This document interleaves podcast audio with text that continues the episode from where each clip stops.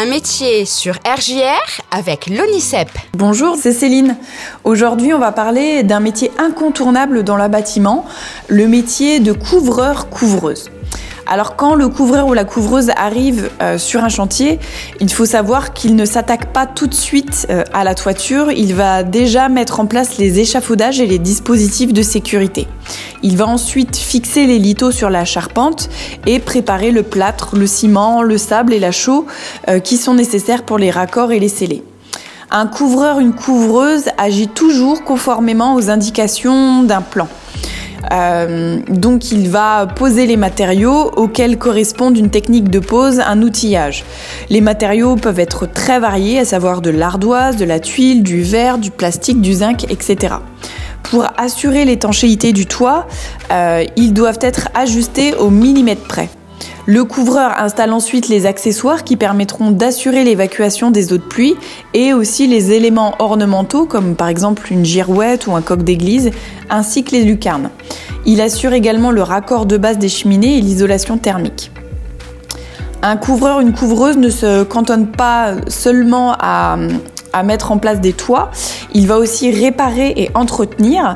Euh, donc les tuiles arrachées par exemple par une tempête, euh, un chaume qu'il faut remplacer ou encore des infiltrations, c'est le couvreur ou la couvreuse qu'on va appeler à la rescousse dans ces cas-là.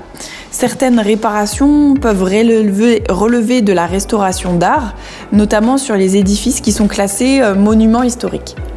Alors côté compétences, vous vous en douterez, euh, les premières euh, compétences que, auxquelles on pense euh, sont les aptitudes physiques, parce que forcément c'est un travail en hauteur qui exige naturellement de l'habileté, de la prudence, de l'endurance et le sens de l'équilibre. Alors, le couvreur connaît tous les matériaux et les procédés de couverture, donc il faut avoir une certaine culture de métier. Il doit adapter euh, l'utilisation euh, des matériaux au climat et aux traditions régionales. Il doit avoir aussi des connaissances en géométrie, en métrie et en dessin qui lui permettent de tracer des plans, de calculer la hauteur de recouvrement des tuiles et de déterminer aussi le nombre de rangées. Une compétence aussi importante, le sens du relationnel et des responsabilités, car la plupart du temps, euh, le travail d'un couvreur ou d'une couvreuse s'effectue en équipe sur le chantier et chacun doit s'assurer que l'espace est bien sécurisé. L'esprit d'équipe et le sens des responsabilités sont des qualités très appréciées euh, des employeurs euh, pour un couvreur ou une couvreuse.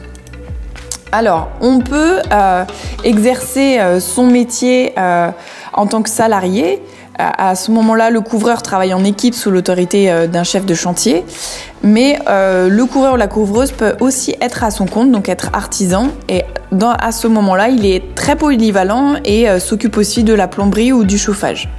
Il peut être spécialisé dans l'ardoise et réaliser des créations esthétiques, restaurer des bâtiments classés. Et il peut être aussi zingueur.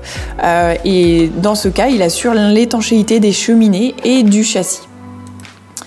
Alors, côté euh, formation, comme pour tout métier du bâtiment, l'acquisition d'un CAP est indispensable. Donc là, après la troisième, euh, on peut faire un CAP couvreur ou étancheur du bâtiment et des travaux publics mais on peut aussi euh, ensuite poursuivre avec une spécialisation en un an avec une mention complémentaire ou acquérir une qualification professionnelle supérieure et une formation à la gestion d'entreprise en préparant un brevet professionnel. Donc on peut faire par exemple la mention complémentaire Zingri ou le brevet professionnel couvreur, étanchéité du bâtiment et des travaux publics ou encore un bac professionnel intervention sur le patrimoine bâti option couverture.